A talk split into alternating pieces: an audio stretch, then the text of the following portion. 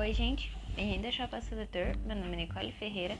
Eu estou lendo para vocês o livro Percy Jackson e o Último Olimpiano. Hoje a gente vai ler o capítulo 12 chamado Raquel fecha um péssimo acordo. Agarrei Will Solance do chalé de Apolo e disse a seus irmãos que continuassem procurando Michael Will. Pegamos uma Yamaha FZI de um motoqueiro desacordado e seguimos para o Plaza, a uma velocidade que teria provocado um ataque cardíaco em minha mãe. Eu nunca tinha pilotado uma moto daquele porte, mas não era mais difícil do que cavalgar um Pegasus. No trajeto, notei que muitos pedestais que normalmente exibiam estátuas estavam vazios. O plano 23 parecia estar funcionando. Eu só não sabia se isso era bom ou ruim. Levamos apenas cinco minutos para chegar ao Plaza um hotel antiquado, revestido de pedras brancas com telhado azul de duas águas, no canto sudeste do Central Park. Taticamente falando, o Plaza não era o melhor lugar para um quartel-general. Não era o edifício mais alto da cidade, nem o mais central, mas tinha um estilo de old school e havia atraído muitos semideuses famosos ao longo dos anos, como os Beatles e Alfred, Alfred Hitchcock. Então deduzi que estávamos em uma boa companhia.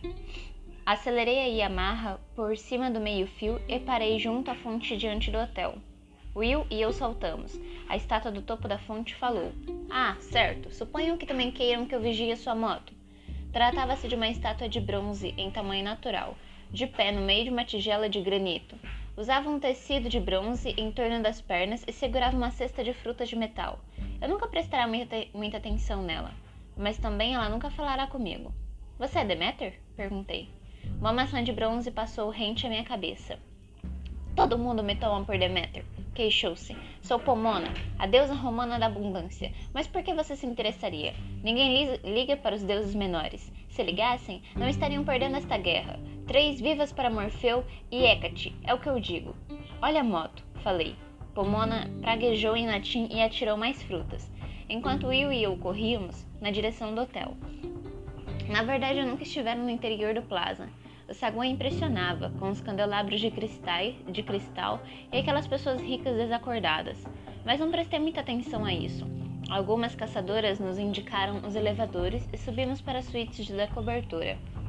Os semideuses tinham ocupado completamente os andares superiores. Campistas e caçadoras estavam jogados nos sofás nos sofás lavando-se nos banheiros, arrancando cortinados de seda para usar como atadura em seus ferimentos, servindo-se de lanchinhos e refrigerantes dos frigobares. Alguns lobos bebiam água nos vasos sanitários. Fiquei aliviado ao ver que tantos de meus amigos haviam sobrevivido aquela noite, mas todos pareciam esgotados. Percy? Jake Mason bateu em meu ombro. Estamos recebendo relatórios. Mais tarde, disse eu. Onde está Annabeth? No terraço. Está viva, cara, mas passei por ele com um empurrão. Em outras circunstâncias eu teria adorado a vista do terraço. Dava para o Central Park. A manhã estava clara e resplandecente, perfeita para um piquenique. Uma caminhada ou qualquer outra coisa, exceto lutar contra monstros. Annabeth estava deitada em uma espreguiçadeira, o rosto pálido e pontilhado de suor. Embora estivesse debaixo de cobertores, ela tremia. Selena Beauregard enxugava sua testa com um pano úmido. Will e eu abrimos caminho em meio a uma multidão de filhos de Atena. Will tirou as ataduras de Annabeth para examinar o ferimento, e eu tive vontade de, de desmaiar. O sangramento havia parado, mas o corte parecia profundo. A pele em torno do corte tinha um tom esverdeado horrível. Annabeth, minha voz falhou. Ela receberá uma a facada em meu lugar. Como pude deixar que isso acontecesse? Tinha veneno na lâmina, murmurou ela. Bem estúpido da minha parte, não? Wilson lá se soltou o ar, aliviado. Não é tão ruim, Annabeth. Mais alguns minutos estaríamos em apuros, mas o veneno ainda não passou do ombro. Fique deitada imóvel. Alguém me deu um pouco de néctar? Peguei um cantil. Will limpou o ferimento com a bebida divina enquanto eu segurava a mão de Annabeth. Ai! Ela gemeu. Ela apertava tanto os meus dedos que eles ficaram roxos, mas Annabeth continuou imóvel, como Will pediu. Selena murmurava palavras de encorajamento. Will colocou uma pasta prateada sobre o ferimento e cantarolou em grego antigo. Um hino a Apolo. Então cobriu o local com ataduras limpas e levantou-se trêmulo. O processo de cura devia ter consumido grande parte de sua energia. Ele estava quase tão pálido quanto Annabeth. Isso deve bastar, disse, mas vamos precisar de alguns suprimentos dos mortais. Pegou um pedaço de papel de carta do, de carta do hotel, fez algumas anotações e o entregou a um dos filhos de Atena. Tem uma do Anne Reed na esquina na Quinta Avenida. Normalmente eu nunca roubaria. Eu sim, ofereceu-se Treves. Will fuzilou-o com o olhar. Deixe dinheiro ou dracmas, o que você tiver aí, mas isto é uma emergência. Tenho a sensação de que vamos ter muito mais gente para tratar. Ninguém discordou. Não havia praticamente nenhum semideus que já não estivesse ferido, exceto eu. Venham, caras, chamou Travis Stowe. Vamos dar espaço a Annabeth. Temos uma farmácia para saquear, quer dizer, visitar. Os semideuses voltaram para dentro do quarto. Jake Mason agarrou meu ombro quando estava saindo. Vamos conversar mais tarde, mas está tudo sob controle. Estou usando o escudo de Annabeth para ficar de olho nas coisas. O inimigo retirou-se ao nascer do sol. Não tenho certeza do porquê. Temos uma sentinela em cada, pon em cada ponte e em cada túnel. Obrigada, cara, falei. Jake assentiu. Descanse. Ele fechou as portas do terraço ao sair, deixando Selena, Annabeth e eu sozinhos. Selena passou um pano úmido na testa de Annabeth. A culpa é minha, disse ela. Não, disse Annabeth sem forças. Selena, como pode ser culpa sua? Nunca servi para nada no acampamento, murmurou ela. Ao contrário de você ou de Percy, se eu lutasse melhor. Sua boca tremeu. Desde a morte de Brickendorf, ela vinha piorando. E sempre que, eu, que a olhava, eu sentia novamente a raiva pela morte dele. A expressão dela me lembrava vidro, como se eu pudesse quebrar, como se pudesse quebrar a qualquer momento. Jurei a mim mesma que se um dia eu descobrisse o espião que causara a morte do namorado dela, eu daria à senhora O'Leary como brinquedo de mastigar. Você é uma excelente campista, disse eu a Selene. A Selena. É a melhor amazona de Pegasus que temos. E se dá bem com as pessoas. Acredite, qualquer um que consiga ser amigo de Clarice tem talento. Ela me olhou como se eu acabasse de lhe dar uma ideia. É isso. Precisamos chalé de Ares. Posso falar com Clarice. Eu sei que posso convencê-la a nos ajudar. Ah, Selena, mesmo que você conseguisse sair da ilha, Clarice é muito teimosa quando está zangada. Por favor, disse Selena, posso pegar um Pegasus? Eu sei que consigo voar, voltar ao acampamento. Deixe-me tentar. Troquei um olhar com Annabeth. Ela sentiu levemente. A ideia não me agradava. Não achava que Selena tivesse chance de convencer Clarice a lutar. Por outro lado, Selena andava tão distraída que acabaria por se ferir em uma batalha. Talvez mandá-la de, vo de volta ao acampamento lhe desse algo em que se concentrar. Muito bem, falei. Não consigo pensar em ninguém melhor para tentar isso. Silena me abraçou em seguida, afastou-se constrangida olhando para Annabeth. Ah, desculpe. Obrigada, Percy. Não vou decepcioná-lo. Assim que ela se foi, ajoelhei-me ao lado de Annabeth e pousei a mão em sua testa. Ainda estava queimando. Você fica uma gracinha quando está preocupado, murmurou ela. Suas sobrancelhas ficam juntas e franzidas. Você não vai morrer e me deixar lhe devendo um favor, falei, por que levou aquela facada? Você teria feito o mesmo por mim. Era verdade. Acho que ambos sabíamos disso. Ainda assim, eu me sentia como se alguém estivesse cutucado meu coração com um frio espeto de metal. Como você sabia? Sabia o quê? Olhei a, vossa, a nossa volta para ter certeza de que estávamos sozinhos. Então cheguei mais perto dela e sussurrei: Meu calcanhar de Aquiles. Se você não levasse a facada, eu teria morrido. O olhar dela estava longe. Seu hálito era de uvas. Talvez por causa do néctar. Não sei, Percy. Eu simplesmente tive a sensação de que você estava em perigo. Onde. Onde é o ponto? Eu não deveria contar aquilo, mas ela era Annabeth. Se eu não pudesse confiar nela, não poderia confiar em mais ninguém. Na base da minha coluna. Ela ergueu a mão. Onde? Aqui? Ela pôs a mão nas minhas costas e minha pele formigou. Conduzi seus dedos ao ponto que me conectava à minha vida mortal. Mil volts de eletricidade pareceram percorrer em meu corpo. Você me salvou. Obrigado. Ela tirou a mão, mas eu continuei a segurá-la. Então você está me devendo, disse ela fraca. Conte-me uma novidade. Ficamos observando o sol elevar-se sobre a cidade. O trânsito àquela hora já deveria ser intenso, mas não havia carros buzinando, nem a multidão alvoroçada nas calçadas. À distância, eu podia ouvir o alarme de um carro ecoar pelas ruas. Uma coluna de fumaça negra espiralava em direção aos céus, em algum ponto de Harlem. Imaginei quantos fogões teriam sido deixados ligados quando o feitiço de Morfeu sobreveio. Quantas pessoas teriam adormecido enquanto preparavam um jantar. Logo, logo haveria mais incêndios. Todos em Nova York estavam em perigo, e todas aquelas vidas dependiam de nós. Você me perguntou por que Hermes estava furioso comigo, disse Annabeth. Ei, você precisa descansar. Não, eu quero lhe contar. Isso me incomoda há muito tempo. Ela se encolheu ao mexer o ombro. Ano passado, Luke foi me ver em São Francisco. Pessoalmente, senti-me como se ela tivesse acabado de acert me acertar com um martelo. Ele foi até sua casa? Isso foi antes de entrarmos no labirinto. Antes, ela relutou, mas eu sabia o que queria dizer. Antes dele se transformar em Cronos. Ele foi com uma bandeira branca. Disse que só queria cinco minutos para conversarmos. Parecia assustado, Percy. Contou-me que Cronos ia usá-lo para dominar o mundo. Disse que queria fugir como nos velhos tempos e queria que eu fosse com ele. Mas você não acreditou. É claro que não. Pensei que fosse um truque. Além disso, bem muita coisa tinha mudado desde os velhos tempos. Eu disse a Luke que não havia a menor chance, e ele ficou furioso. Disse que então eu devia tentar derrotá-lo ali mesmo, porque aquela seria minha última oportunidade. O suor brotou novamente em sua testa. A história estava consumindo grande parte de sua energia. Está tudo bem, tente descansar um pouco. Você não compreende, Percy. Hermes tinha razão.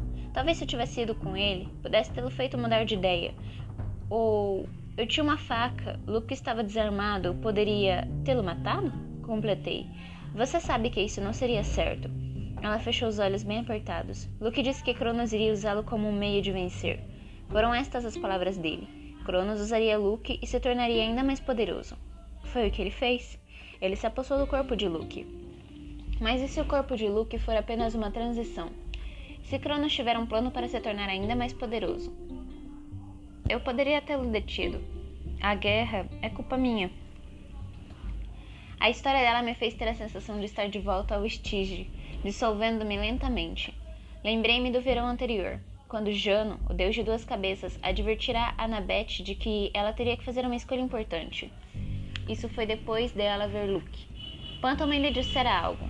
Você terá um papel muito importante embora talvez não seja o que você imaginou. Eu queria perguntar a ela sobre a visão que Estia me mostrará sobre seus primeiros dias com Luke e Talia. Eu sabia que isso tinha algo a ver com a minha profecia, mas não entendi o que. Antes que eu pudesse reunir coragem, a porta do terraço se abriu. Quando Aristou entrou, Percy. Ele olhou para Annabeth como se não quisesse dizer nada de ruim na frente dela, mas eu podia ver que as notícias não eram boas. A Sra. O'Leary acaba de voltar com Grover. Acho que você deveria falar com ele. Graver estava fazendo um lanche na sala de estar. Estava vestido para combate. Usava uma camisa blindada feita de casca de árvore e fios torcidos, com um porrete de madeira e a flauta de bambu pendendo de seu cinto. O chalé de Demeter havia preparado um buffet completo nas cozinhas do hotel. Tudo de pizza a sorvete de abacaxi. Infelizmente, Graver não estava, estava comendo a mobília. Ele já mastigará o estofado de uma elegante cadeira e agora roía o descanso de braço. Cara, disse eu, só tomamos esse lugar emprestado. Bé, havia enchimento espalhado por todo o seu rosto. Desculpe, Percy, é que são móveis Luiz. Uh, Luiz XVI. São deliciosos. Além disso, sempre como a mobília quando fico quando fica nervoso. É, eu sei disso. Então, o que houve? Ele bateu os cascos. Já soube de Annabeth? Ela vai. Ela vai ficar bem. Está descansando. Grover respirou fundo. Ótimo. Mobilizei a maior parte dos espíritos da natureza na cidade. Bem, os que me ouvem, pelo menos. Ele esfregou a testa. Não tinha a menor ideia de que bolotas de carvalho poderiam ser dolorosas. De qualquer forma, estamos ajudando como podemos. Grover me contou sobre os combates que tinham visto. Ele havia coberto principalmente a parte alta da cidade, onde não tínhamos semideuses suficientes. Cães infernais haviam aparecido por toda parte, viajando nas sombras por dentro das nossas linhas, e as dríades e os sátiros haviam se incumbido de combatê-los. Um dragão jovem tinha aparecido no Arlen, e uma dúzia de ninfas do bosque morrerá até que o monstro finalmente fosse derrotado. Enquanto Grover falava, Talia entrou na sala com duas de suas tenentes. Fez um gesto severo com a cabeça em minha direção. Saiu para dar uma olhada em Annabeth, voltou e ficou ouvindo Grover completar seu relatório. Os detalhes cada vez piores. Perdemos 20 sátiros para alguns gigantes em Fort Washington, contou ele, com a voz trêmula.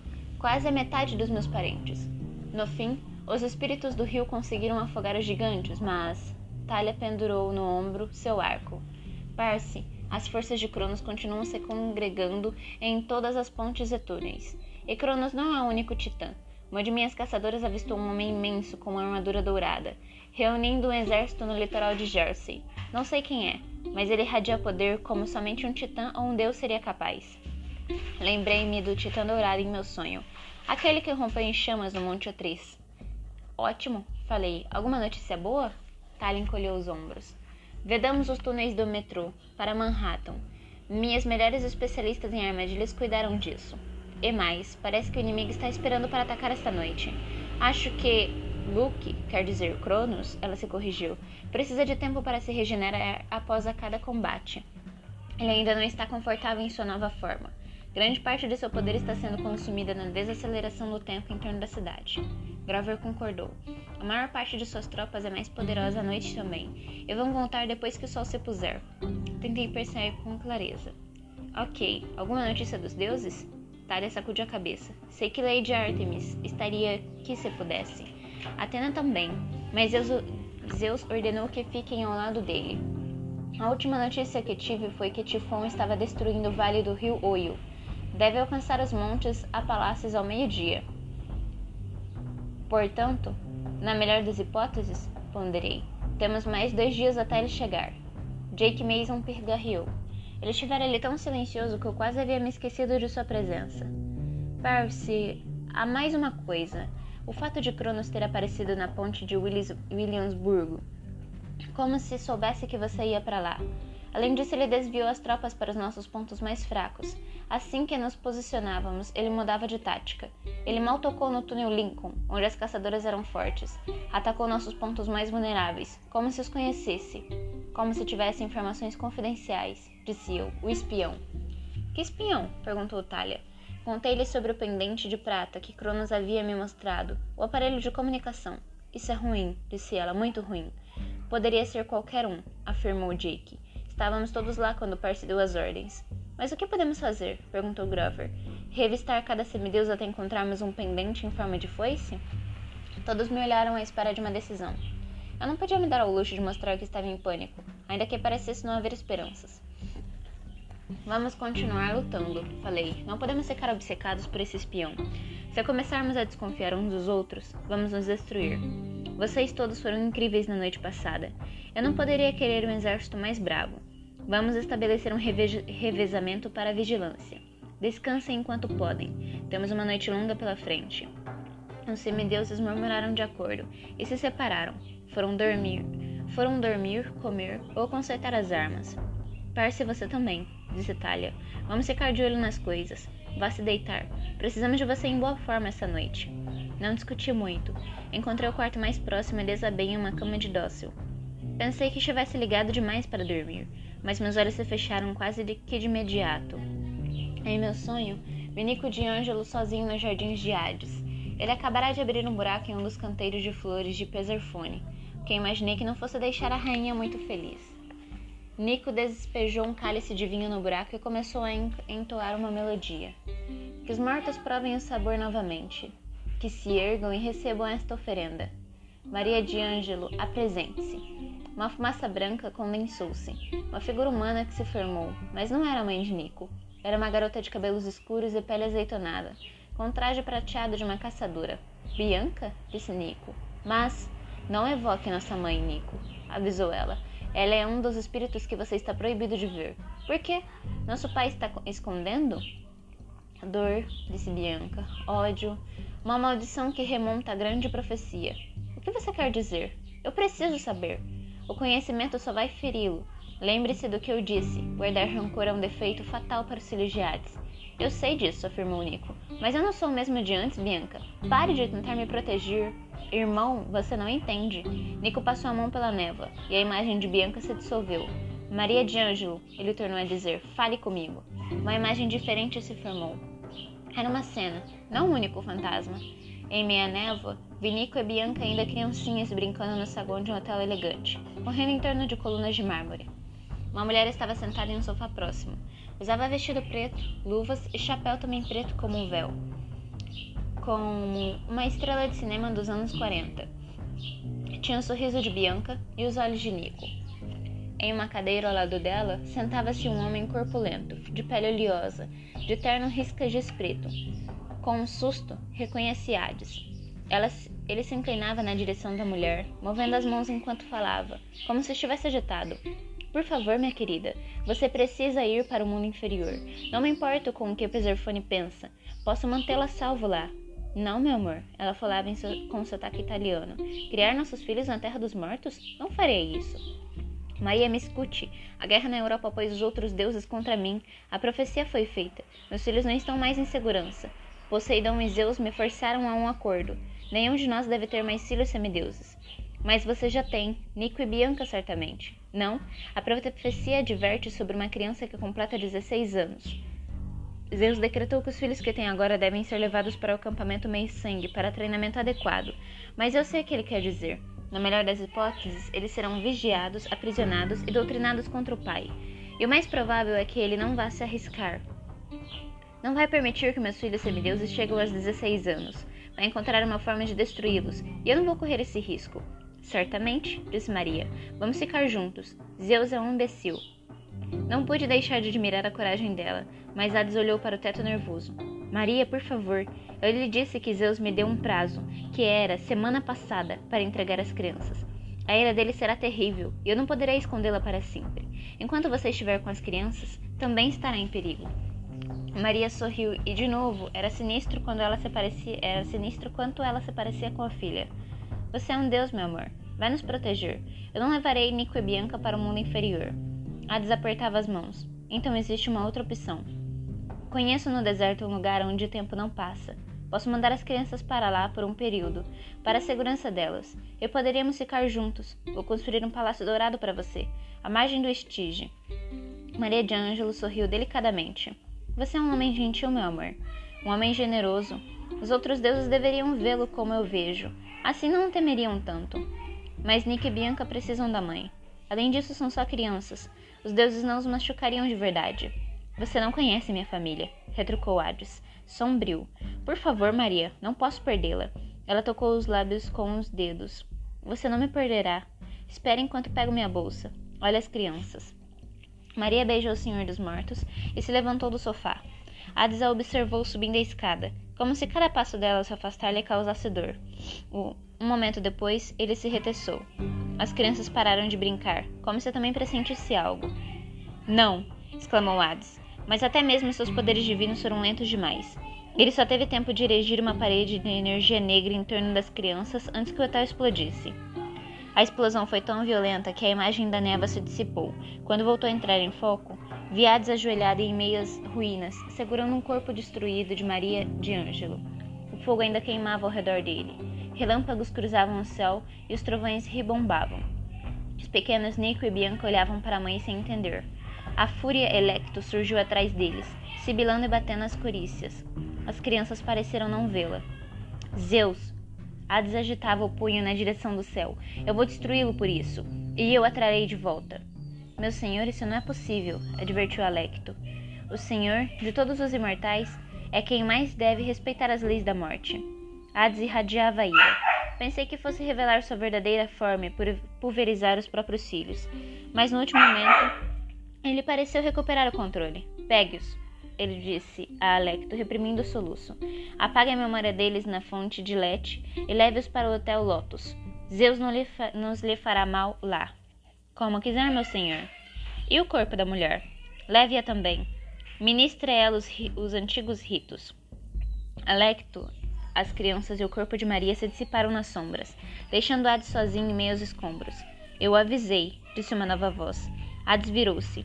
Uma garota com um vestido multicolorido estava de pé ao lado dos restos fumejantes do sofá. Tinha cabelos pretos curtos e olhos tristes. Não devia ter mais de doze anos. Eu não a conhecia, mas ela me pareceu estranhamente familiar. Você ousa vir até aqui? rosnou Hades. Eu deveria transformá-la em pó. Você não pode. O poder de Delfos me protege, disse a menina.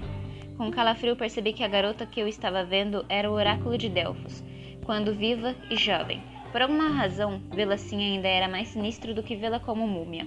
Você matou a mulher que eu amava, rugiu Hades. Sua profecia nos trouxe a isto.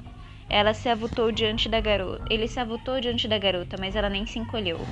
Zeus ordenou a explosão para destruir as crianças, porque você desafiou a vontade dele. Não tive nada a ver com isso. Eu avisei a você que as escondesse antes.